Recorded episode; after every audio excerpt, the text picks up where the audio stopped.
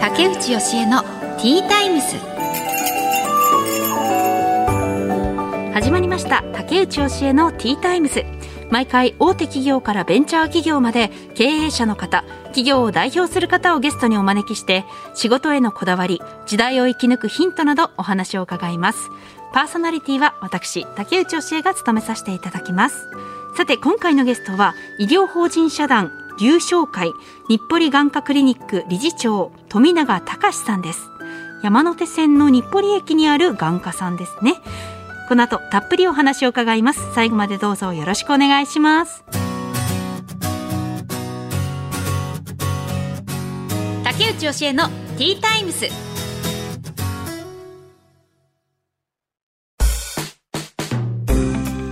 ここからは企業の代表の方をお招きしてお話を伺います。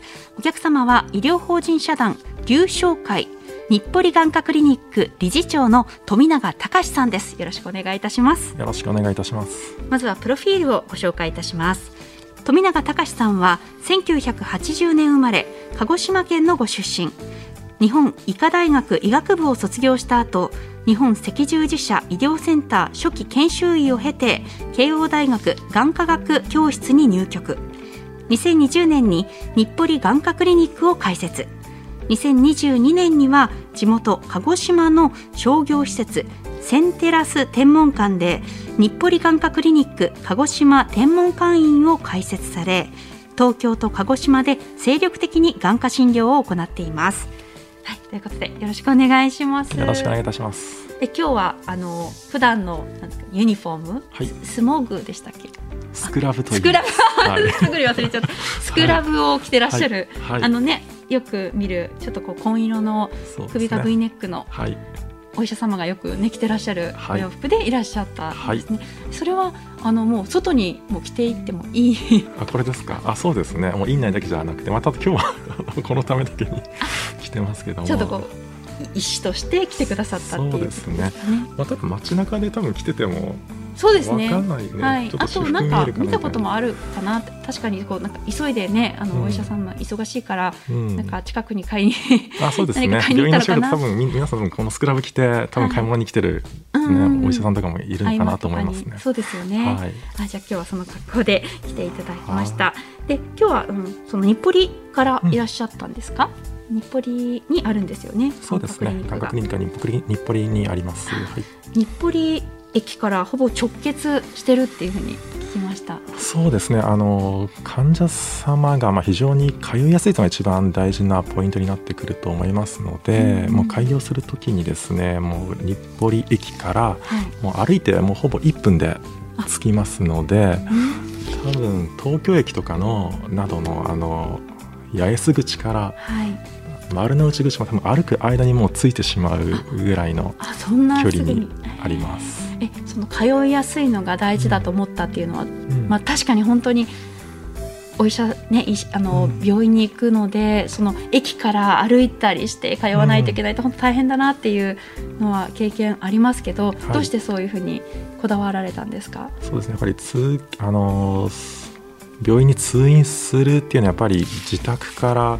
来たり会社帰りから来ると思いますので、まあ皆さん今東京都内ですので、まあ、電車などを多分使うと思うんですけども、駅からちょっと離れているとですね非常に通いにくい。ことになってくると、あの通院がおろそかになってきてしまう可能性もあるので、まあ、それが一番のネックになってきますから、まあ、その点を考えて非常に近いところに会員したっていうのがあの理由の一つになります。あの眼科クリニックにはどんな症状の方がいらっしゃるんですかそうですねあの一般的な、まあ、お子さんの視力低下だったり、まあ、物もらいでやってきたりとか、はいあと急に視界が見えなくなったとか、まあ、そういう患者さんなどがやってきます。あそうですね。小児眼科もやってらっしゃるっていう、はい。小児眼科もやっている眼科クリニックさんって結構限られてはいますよね。そうですね。あのお子さんを見られる眼科というのは結構少ないと思いますので、うん。まあ、そういう意味ではあの日暮里眼科クリニックはあのもう小さい0歳児からえ？見れますので、まあ非常0に歳児からどうやって見るんですか？あもう非常にですねあのお子さん緊張させるとうん。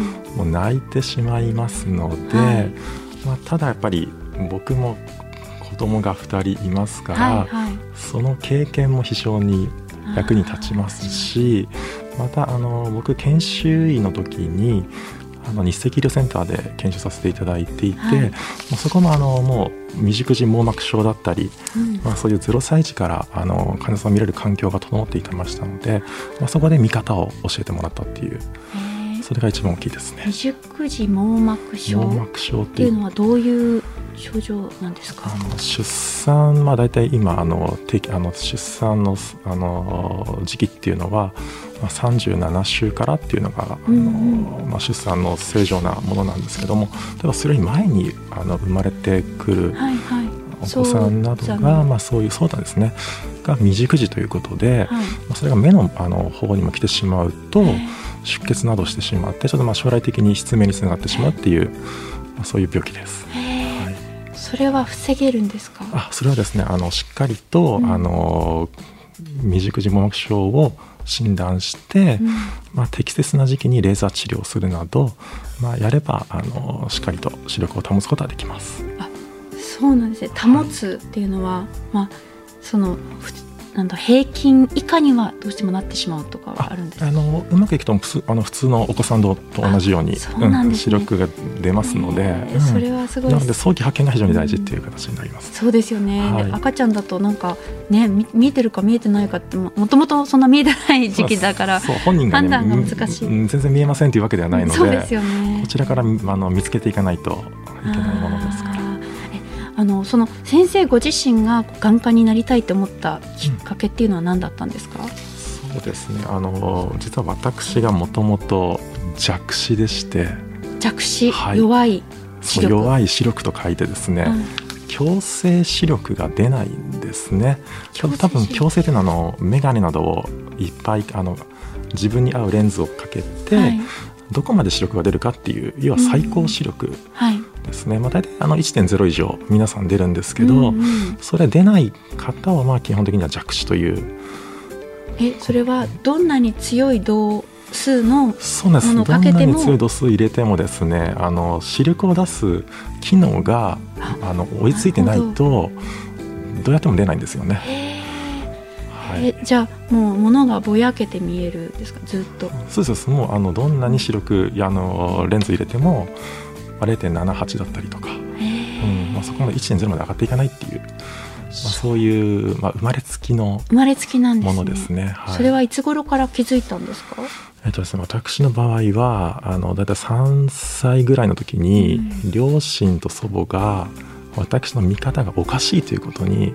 まず気づいてえー、わかるんだそれ。どどういうふうに多分おそらく目を細めてたり多分見える方であの見ようとするのではい。こうあの傾けてものを顔を傾けて見るんですよね。はいはい。そういう見方がおかしいということでうん。眼科に連れて行っていただいて、はい。でそこで弱視っていうことが、うん、分かりました。そうなえ今はもうどうなんですか？見えてらっしゃるんあですか？今もね実は0.8ぐらいしか実はみ僕片目見えてないんですよ。そあ視力はそれぞれ違うんです弱視のこっちはねしっかり1.2あるんですけど1.2こっちだと0.8しか出ないので、えー。ちょっと弱視こっちがあるんですよね。1.0出ないっていう。眼鏡はかけてコンタクトも入れてないですかあコンタクト入れてるんですけどあ入れても入れても0.8が最高なので、あうん、ーそれ以上上がらないんですよね。そうなんですね。そう。だから皆さんが見えてるようにクリアにみあの目が見えてないっていう片目の方だけです。えー。あじゃあ先生ご自身がそういうのでこう、まあ、病院に通われた経験があるっていうことですね。そうですね。うん、それがやっぱり目指そうと思ったきっかけにもなったんですか？そうですね。で実はあの僕の地元が鹿児島県でして、うんうんうん。まあ、鹿児島のその小児を見られる眼科っていうのが、はい鹿児島当時は鹿児島大学病院ぐらいしかなくてですねそこも非常に患者さんがもうものすごい集まってくるのあー大病院ってなんかそうですよね。私も静岡に住んでるのでその中の大病院の混み具合って言ったら。大コントストなんですよね。はい。で当時その時あの僕の通ってた眼科の先生が、宮崎にあるうん。眼科を紹介してくれたんですね。へ多分片道で2時間半ぐらいかけていくんですよね。ーうわーかわいそでう、検査も待って診察も待って。うん。で終わったらまた帰り帰りもまた電車で2時間半ぐらいかけてでも帰るので一日がかもう一日がかりりなんですよね。そうなんです。えそれどのくらいの頻度で通われてたんですか？なのであの最初はあのなんか1か月2か月ぐらいでしたけど、まあ、途中からはもう夏休みとかあ冬休みとか。そんなにこうちょっと置いて通そうですねうっていうのはできたんですね。なかなかちっちゃいので、あん。の誰かに連れて行ってもらわないといや通えませんから、ね。両親だったり祖母だったり。誰かがついてってそうくれて、ですね。で多分小さいから待ち時間とかも本当何しねもうじっとはしてないでしょうし。多分もうね、うん。病院の中で走り回ってたと思うんですけど。ね。なかなかへ待てないですよね小さい頃だと。ーそれは何歳からずっと通ってた大体んですか3歳から4歳ぐらいからあ3歳通ってました4歳ぐらいから。へえおその頃の思い出とかって覚えてますか？もう覚えてないか。えっとね写真があのあ昔写真をこの前見つけて、あはいはい、うん。ここにあのアイパッチってするんですよ。アイパッチ。と言いまして、はい。要はあの見えてる目はもうほ,、ほっといても大丈夫なので、はいはい。しっかり見えてる目をわざと隠すんですねこうやって。隠して見えてない目見で、たい。あの生活するっていう。えあえてそのが弱視の治療になります。えー、それが治療法なんですか？そうなんです。でしかもその自分の見えてない方の,、うん。あの屈折といって、まあ、近視とか遠視とかっていうのは屈折って言うんですけどもはい。その僕の場合近視なんですがあの近視が強いんですけどもちょっとそれに合わせた眼鏡をつけて、うん。でその下に見えてる目をしっかり隠して見えてない目で生活するっていう治療なんです繰りね。返しそれをずっとやってるとだんだん見えるようになってくる。とこの見えてない目がうん。光をいっぱい取り込むのでうん。視力が上がってくるっていう。ではその見えてる目で見てしまうと実はですね見えてない目のうん。情報は頭が消してしまうんですよ。あそうなんですね。あの実際見え見てるんですけど頭の脳の中ではうん。情報を消してしまってるので、あー。見えてる目だけ入ってきますからそうするとこっちは全然動いてないんですよね。あーでどんどんどんそうすると視力が全然然あの伸びてこないのでわざとこっちを見えてる目を隠して見えてない目で物を見ていくっていう。ただ非常に見づらいのでですよね。もうねアイパッチをねすごい外したがるんですよあー子ね。供だと絶対そうだ。そう全然見えないので、うん。生活生活ねあのね遊びとかうまくできませんから。そうですよね。まあ、これが非常にあの難しいです。治療としては。うん。どれだけ長くアイパッチをできるかっていうのが非常に難しくて。へー。うん。どのくらいのどのくらいの期間そのアイパッチをした生活を続けてたんですか？僕結構小学校ぐらいまでやってたかなと。あ小学校ぐらいまで。へえあーいやーそれはでもなかなか子供にとっても胆力のいるトレーニングっ。ていう感じですね。そうですね。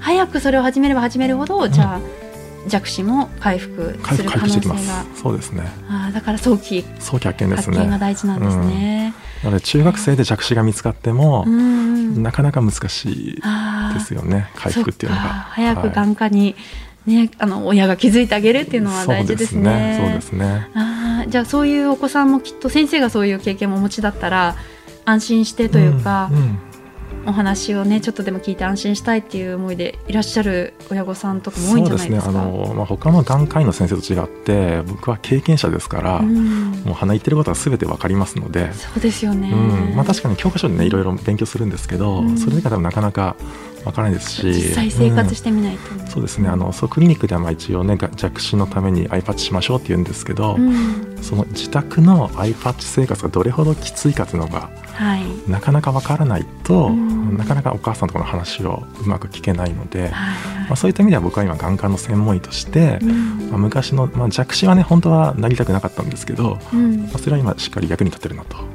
考えてます。ですよね。自分うのん。ある意味弱点っていうんですかね、うん。弱点をこう強みにあ。変えてる？ごめんなさい。私が言うのはね。さきさんのおっしゃる通りで。ありがとうございます。あそうなんですね、うん。あ富永先生ははい。鹿児島でも会員されているんですね、そうです。実は今年の6月にあのあ鹿児島ご存知ですかね。鹿児島市。鹿児島。鹿児島市行ったことあります、あえっとそうですね。一、うん。回あるかな。なんか九州一人旅みたいなのをしたことがあってその時あにちょっと訪れましたけど、うん。あの鹿児島の天文館っていうのが、はいはい。まあ、南九州で一番の繁華街なんですね。あー聞いたことあります。でそこにあのむあの先あのこの前まで高プラと言いまして、はい。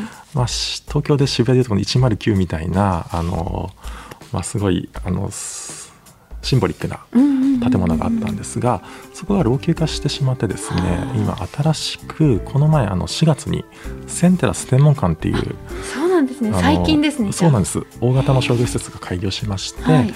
そこのあの施設の中にえ4階にですね6月に開院しましたーすごい、はいすごいいいところに開設されたってことですね。ありがとうございますえそれはやっぱり地元の鹿児島でもうん会員したいっていうのは、思いとしてあったんでそうですねやっぱりすかずっと。僕が昔その鹿児島からわざわざ宮崎まではい行かざるを得なかったので、はい。あーまあその記憶がもうずっとありますから、はい、もう鹿児島市内でもう全部見て見られる体制を作りたいっていうのが一つの理由ですね。なるほどそうですね、はい。うん。あでもすごいそれは自分の思いを実現したってことですね、そのそうですね。昔の自分の、ね、これあったらいいなっていう思いを昔あれば僕は釧路から鹿児島市で治療が終わったのでもうあーそうで 30, すよね。30分で通勤本当ですね。ねあの、まあ、1時間ねぐらいでも往復できますから、まうんうん。あそれがあればよかったなっていうのがあったので、えー。えーでも東京と鹿児島で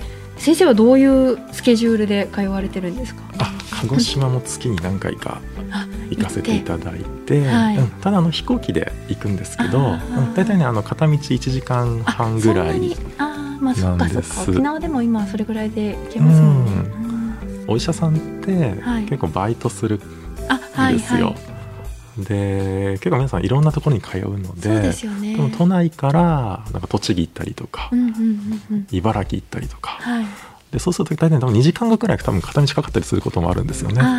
そうすると僕鹿児島に行く時間ってそんなに実は変わらないので、あまあ、飛行機に乗ってるだけっていう、ーはいはいはい、うん、距離的にはすごいもう1000キロ以上ありますけど。はいはい、うん。まあそうですね。でも時間はそんなに時間的にはそんなにあの、うん、都内から、ね、あの関東の中に仕事に行くようなものなので、あー。時間とほぼ同じぐらいですから。あそっかそっか。じゃあそういう感覚で言うとまああのバ バイトではないですけど先生、うんそうです。ねとしてるのと同じような感じのスケジュールで、そこまで負担ではないってことですかね。で僕はあと飛行機が非常に大好きなのでああー。もう全然苦にならないです。あはい、はい。なんかあのあれですよね今パイロットうん。の学校でお教えてらっしゃるんですか？そうです。あの実は私ねあのまあ実家の方のまあ航空機航空機の会社をはい。しておりまして、ご実家が航空機の会社あの、まあ、航空機のあのす販売だったり整備だったり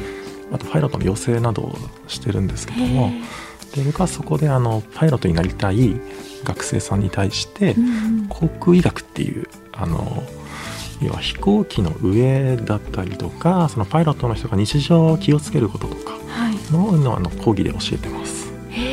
はいパイロットの方ってそういう医学も勉強しないといけないんですか？あそうですね。あの航空医学というのがありまして、はい。まあ、パイロットになるためにはですね航空身体検査っていうのを受けないとはい、なんかあの合格しないといけないんですね。はい、知り合いがパイロットになったことがあって、うんあ結構身体検査すごいするって。そうそうそうもうあのき多分パイロットが日本で一番健康に気を使わないといけない職業かなと僕は思っておりまして、はいはいはい。もう頭の先から足の先までもう全てが健康でないと実はいけないんですね。はいはい。で実はそこにあの入ってくると実は目も非常に大事でパイロットはですね実は強制視力が両目とも1.0ないとなれないんですよ。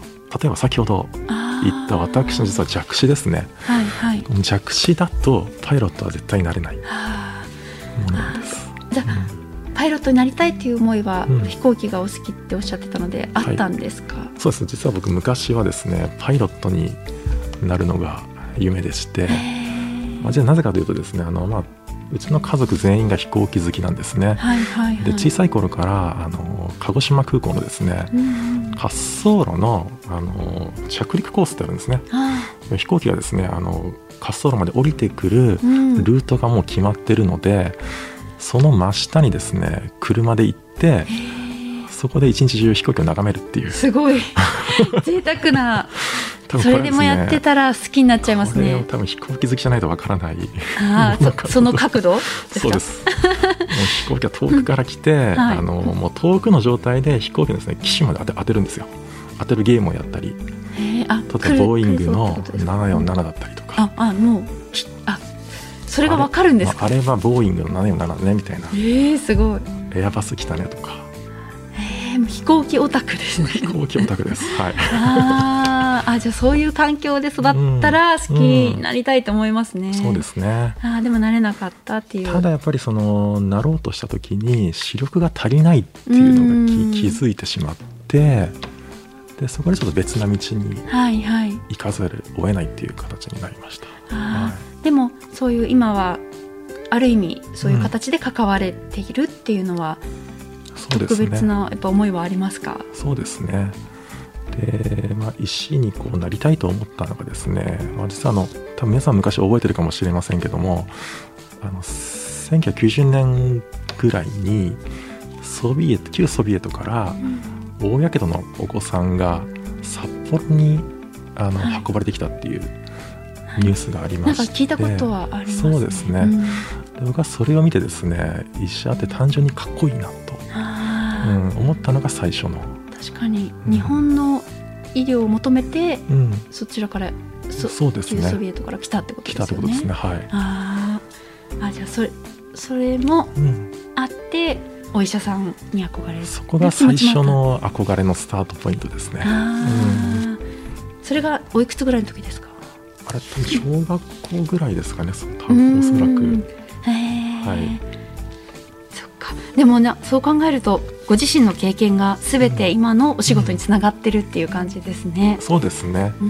まあなのであのまあその当時の横やけどのお子さんの時とかって結構その救命救あの救命センターですね救救命救急センターに運ばれて治療がスタートしてたので、実は僕は最初はあの救命医になりたいと。はあ、そう思ってた、ね、かっこいいですよね。なんかこう単純に緊急事態をこう解決する医師って感じそうなんです。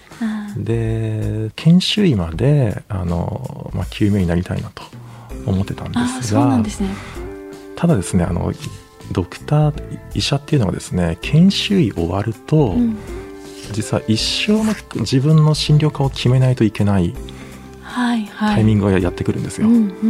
でその時に救命救急に行くか、うん、どうするかって悩んだ時にですね、はい、ちょうどその研修病院で弱視のお子さんがいたんですね。はいはい、でそうしたらちょうどの僕のその昔の記憶があの湧き上がってきて、はい、実際自分の人生をどこに捧げようかという時やっぱり眼科がすごい上がってきたんですね。うん、だから研修の時のその弱視のお子さんにそう接することができて、まあ、あの後ろ背中を押してもらったなと僕は考えてます。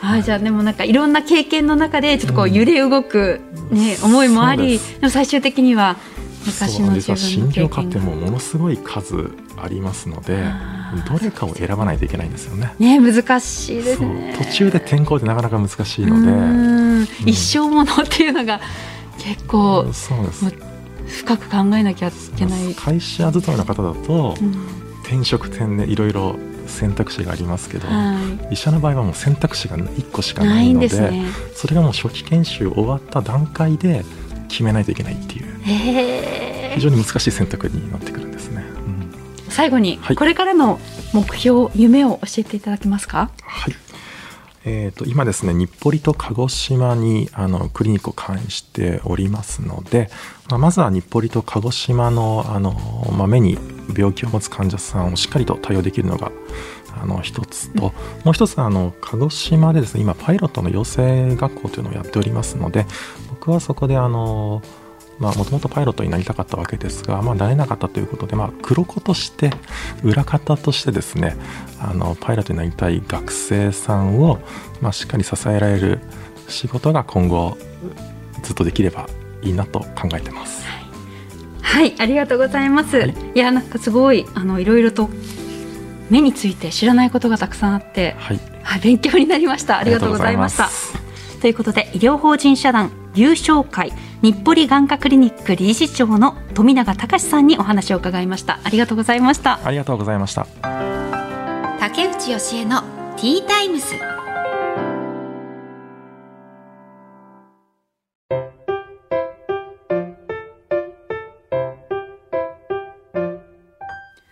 本日の一品です。ティータイムにおすすめの一品を紹介させていただいているんですが、今回は本味堂の本味堂サンドです。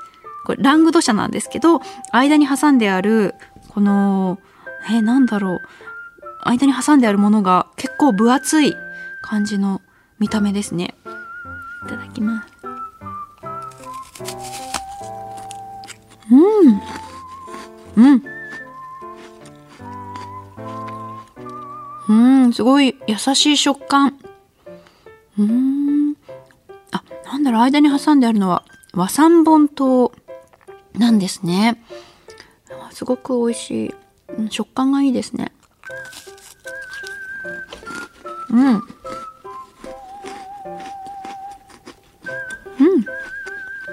あの、先日、軽井沢に、うちの、私の両親と、私と息子でちょっと小旅行してきたんですけど、すごく、まあね、あの、自然がたくさんあって、で、森の中にある宿泊施場所に泊まってたんですね。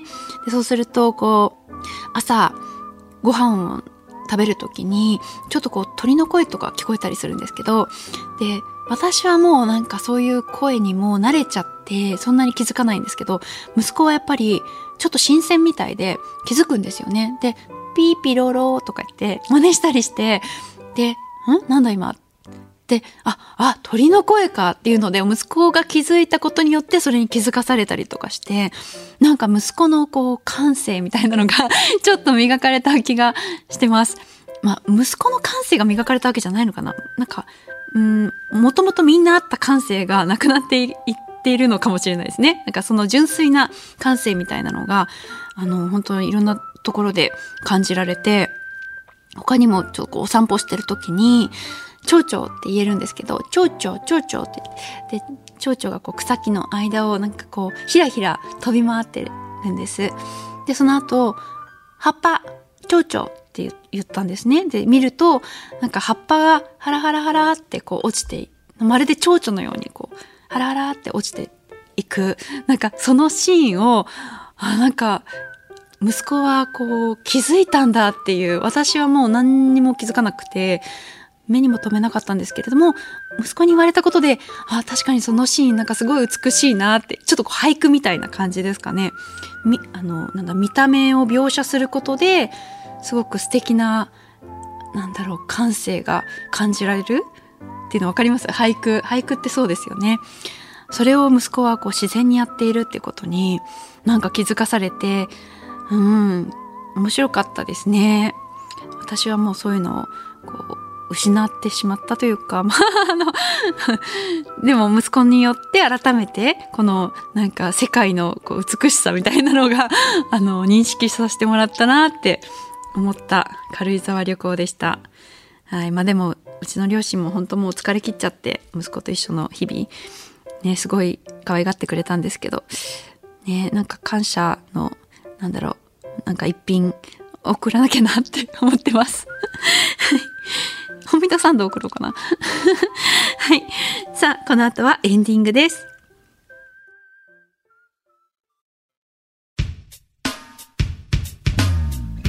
竹内教えのティータイムズそろそろお別れの時間となりました、えー、今回は医療法人社団流商会の日暮里眼科クリニック理事長富永隆さんにお越しいただきましたご自身が弱視だったという経験を生かして今ね眼科医としてそういう弱視のお子さんも見てらっしゃるっていうのはなんかあ本当にこうご自分にとっては辛い経験でもそれが強みになるんだなっていうふうに感じましたね。